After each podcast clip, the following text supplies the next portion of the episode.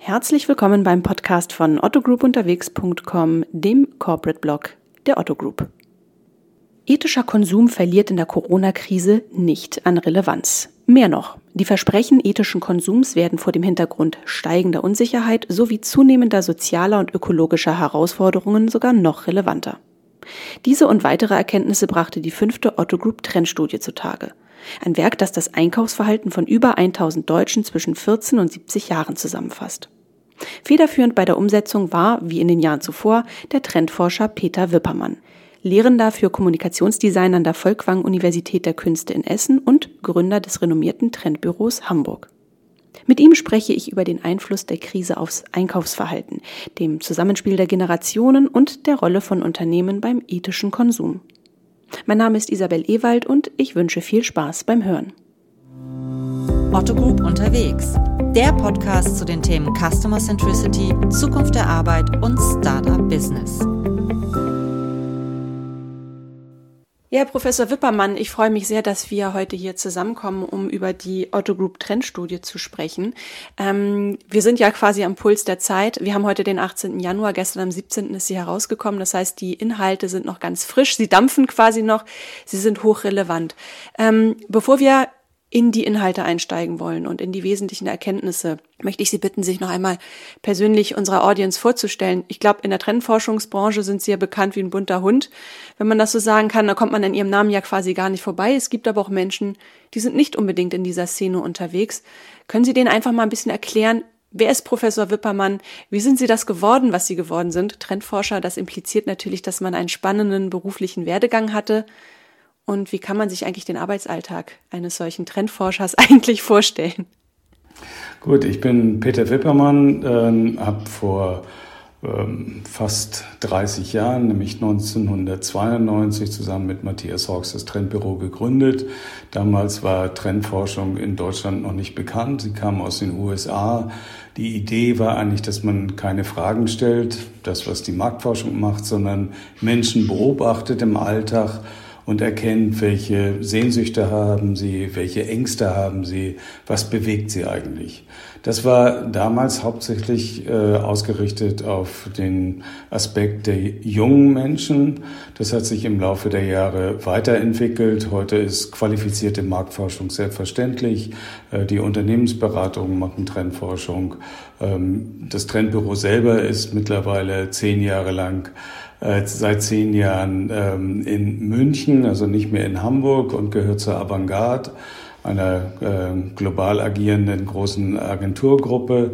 Ähm, und ich äh, bin immer noch dabei und beobachte die Gesellschaft, finde es sehr spannend habe äh, viele Studien gemacht zum Thema Wertewandel ähm, im Bereich äh, des Handels, äh, aber vor allen Dingen auch im Thema Nachhaltigkeit. Und mit Otto zusammen haben wir jetzt ja die fünfte Studie ethischen Konsum gemacht, also seit 2007 eigentlich kontinuierlich beobachtet, was hat sich entwickelt, wie entwickelt sich das, wer nutzt das, wer will was. Das ist ein sehr gutes Stichwort, ähm, das Sie mir gerade liefern, ähm, die Otto Group Trendstudie. Einst auf dem Weg zu einem Traditionsformat, könnte man sagen. Und dann ist erstmal seit 2013 eine kleine Pause gewesen. Ähm, jetzt, äh, 2020 beziehungsweise 2021, meldet sich die Trendstudie zurück.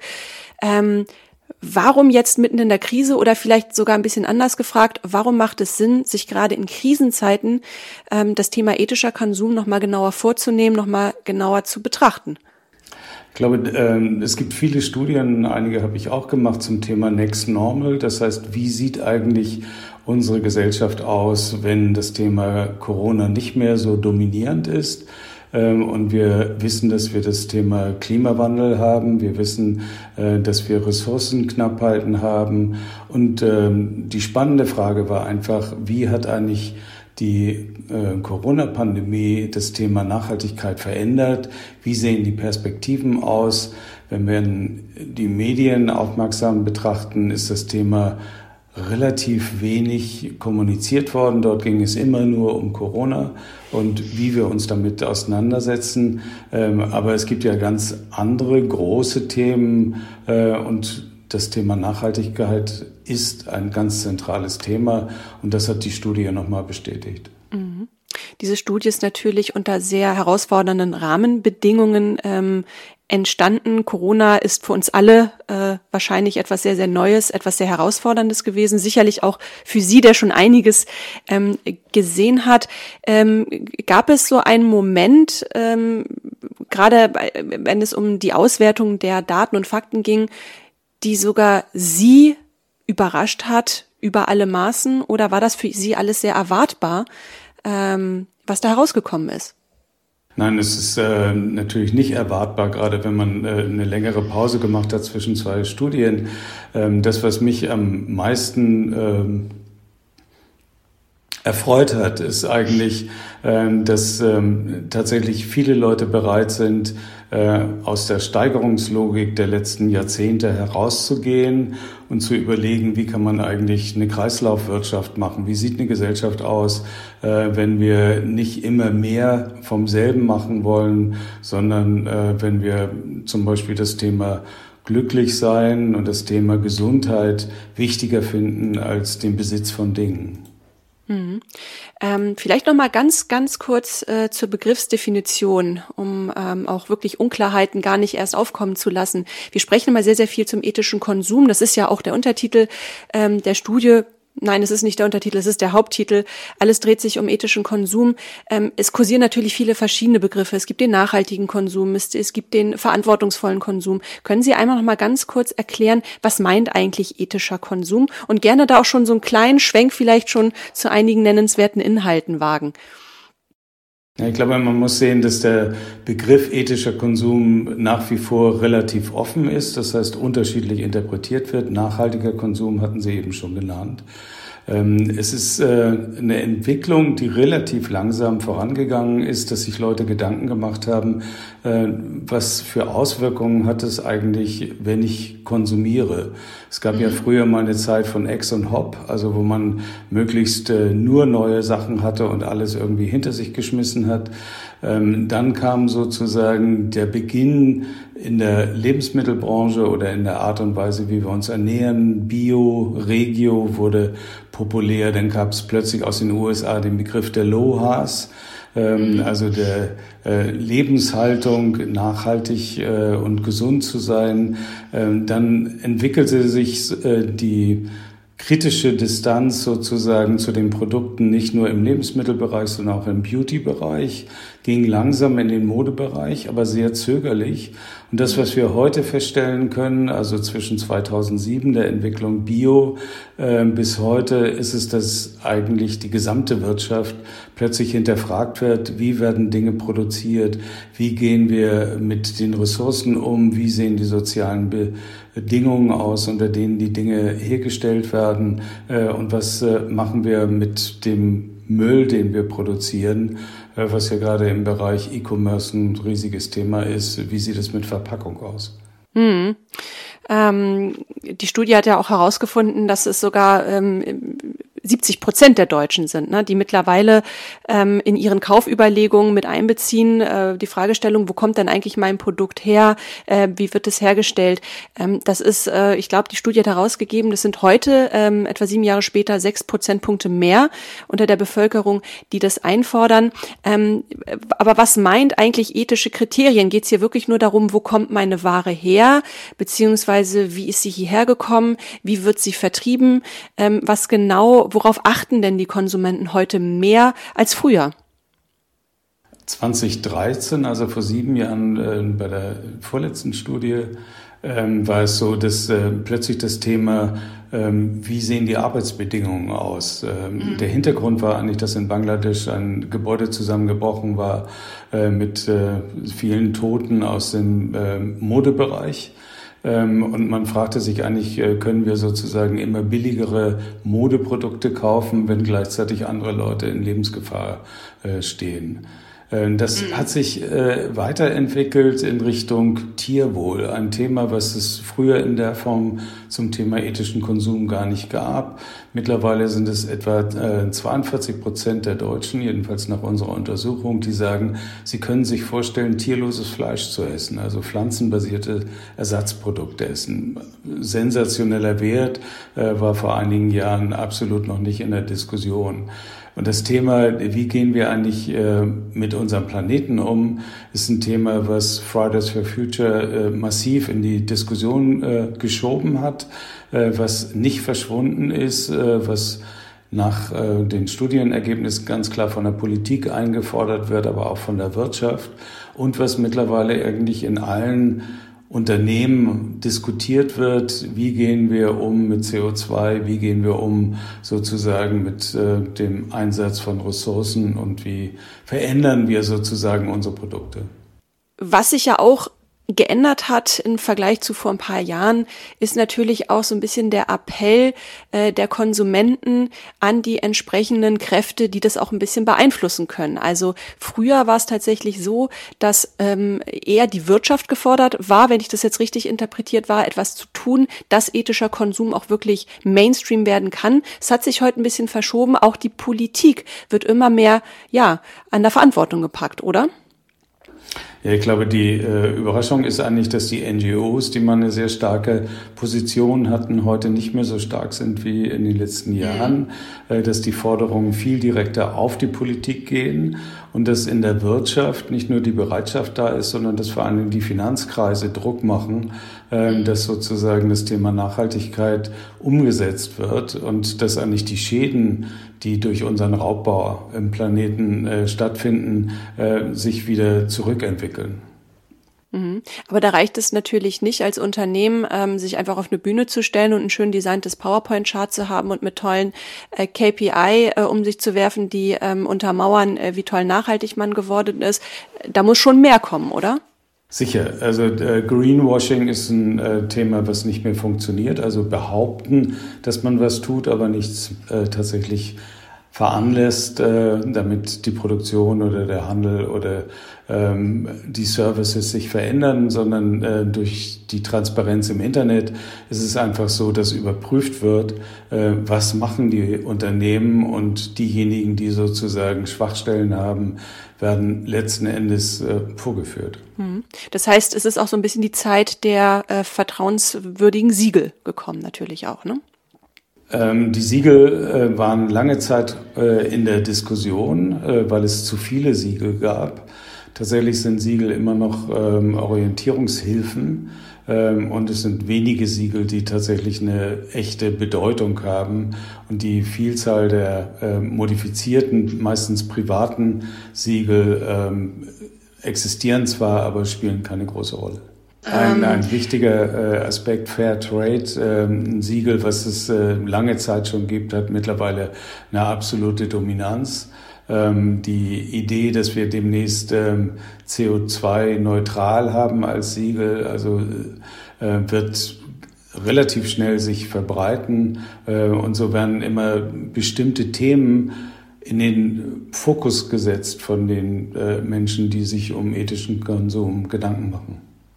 Man kann aber natürlich auch bei sich selbst anfangen. Ne? Also man kann natürlich die, die Verantwortung nicht nur an, an, die, an die großen Akteure sozusagen, also Wirtschaft, Politik, ähm, NGOs auslagern. Man, man muss ja auch ein bisschen vor der eigenen Haustür kehren, ähm, wie man so schön sagt. Wie äußert sich das? Was sind denn Konsumenten heute bereit, auch selbst zu tun und vielleicht auch in ihrem eigenen Leben zu ändern, um ihren kleinen, bescheidenen, aber doch wichtigen Beitrag zu leisten? Also erstmal ist es ja vor allen Dingen interessant für Unternehmen, sind die Leute auch bereit dafür zu zahlen? Äh, weil das war immer das äh, K.O.-Kriterium, also Preis, Preis, Preis äh, mhm. und alles, was sonst dahinter steckt, ist eigentlich ähm, zweitrangig.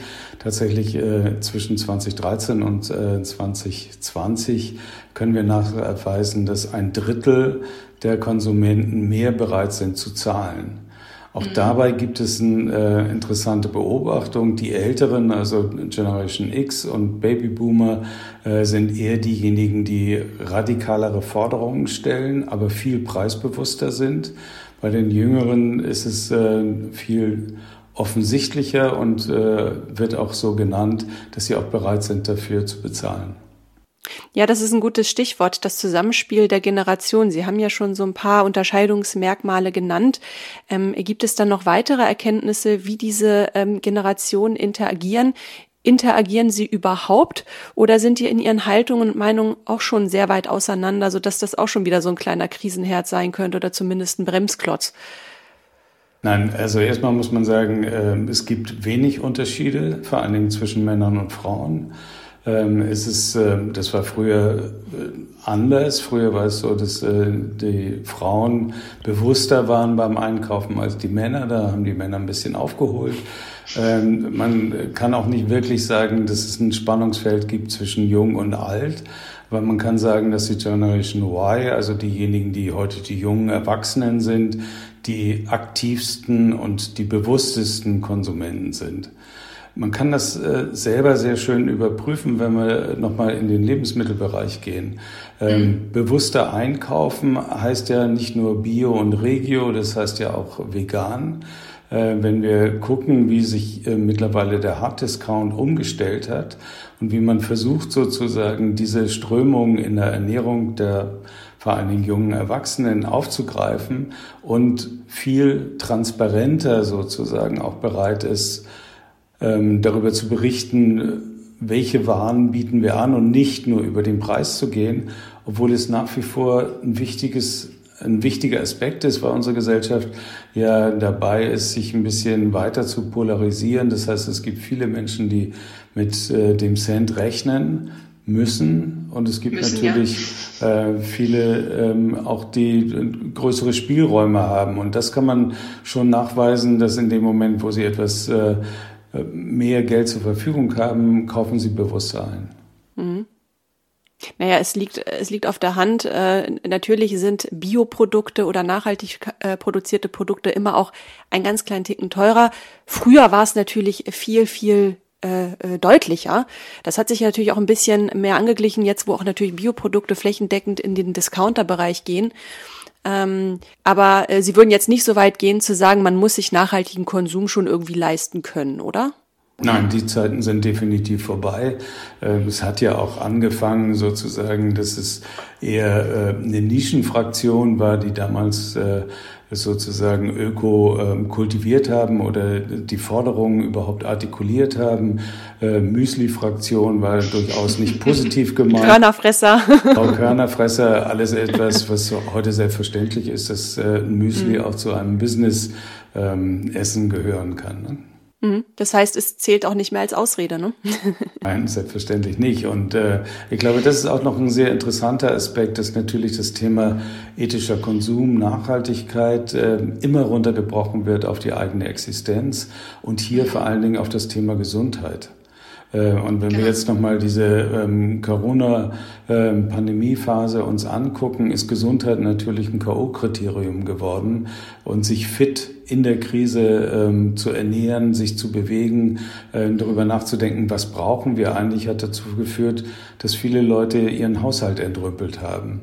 Und da ja. sieht man eben, dass sozusagen die Entwicklung über viele Jahre äh, in Richtung ethischer Konsum geht und dass äh, tatsächlich die Corona Pandemie nochmal so ein Beschleuniger ist in dieser Entwicklung.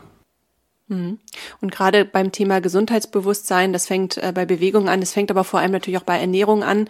Äh, Sie haben es ja eben auch äh, angesprochen. Das heißt natürlich, sich Gedanken zu machen, wo kommt mein Essen her, ähm, ist auch natürlich ein gutes Einfalltor, um generell natürlich überhaupt seinen eigenen ethischen Konsum zu prägen, weil es liegt ja dann auf der Hand. Dann macht man sich vielleicht auch irgendwo Gedanken, wo kommt meine Kleidung her, wo kommen eigentlich meine Möbel her, ähm, wo kommen eigentlich die Ressourcen her, die ich Tag ein, Tag aus verbrauche. Genau, und da kommen wir nämlich an einen ganz äh, interessanten Punkt. Warum wird Kreislaufwirtschaft im Moment so akzeptiert? Äh, weil man sagt, äh, das Anhorten von Dingen äh, macht mich nicht glücklicher.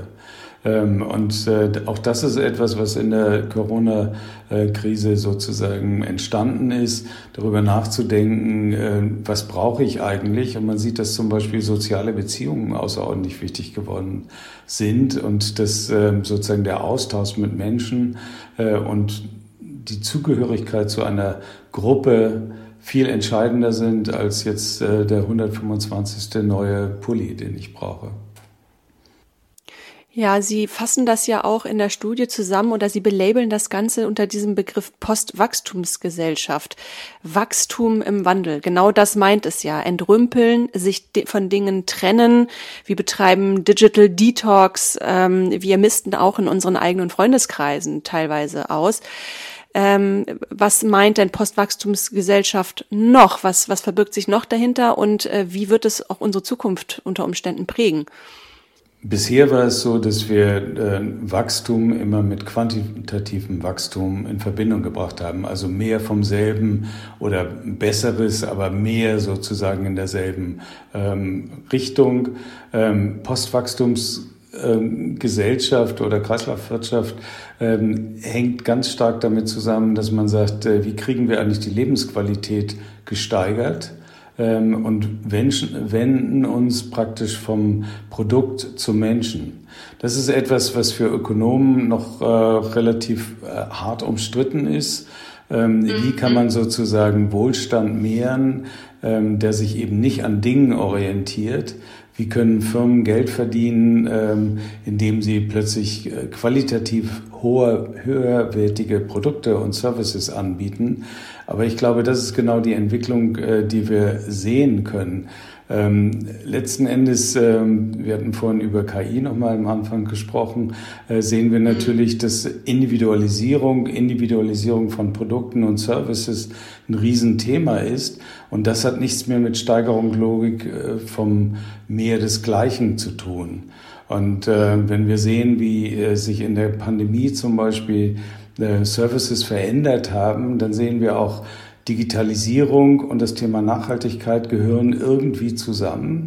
Ähm, mhm. Und Individualisierung und soziale Beziehungen, das sind die beiden sozusagen ähm, Triebfedern, die wir als Menschen immer schon ähm, benutzt haben, um Neuland zu betreten. Also Post, Postwachstumsgesellschaft ist in der Ökonomie noch nicht angekommen, wird heiß diskutiert, äh, ist aber etwas, was äh, ein relativ logischer Schritt ist, weg von den Produkten hin zu den Menschen. Mhm. Also ich ziehe daraus so die Erkenntnis, es geht auch viel um Individualisierung, es geht um Abgrenzung und da ist ja, äh, ja quasi eine logische Konsequenz, dass dieses Streben nach diesem Dreiklang höher, schneller, weiter sich äh, unter Umständen dann auch auflöst sozusagen in seine Bestandteile. Hm. Ähm, wir haben ja viel über die Rahmenbedingungen auch gesprochen. Ähm, die Rahmenbedingungen kamen natürlich auch viel durch die Pandemie. Es war ein starker Einfluss von außen.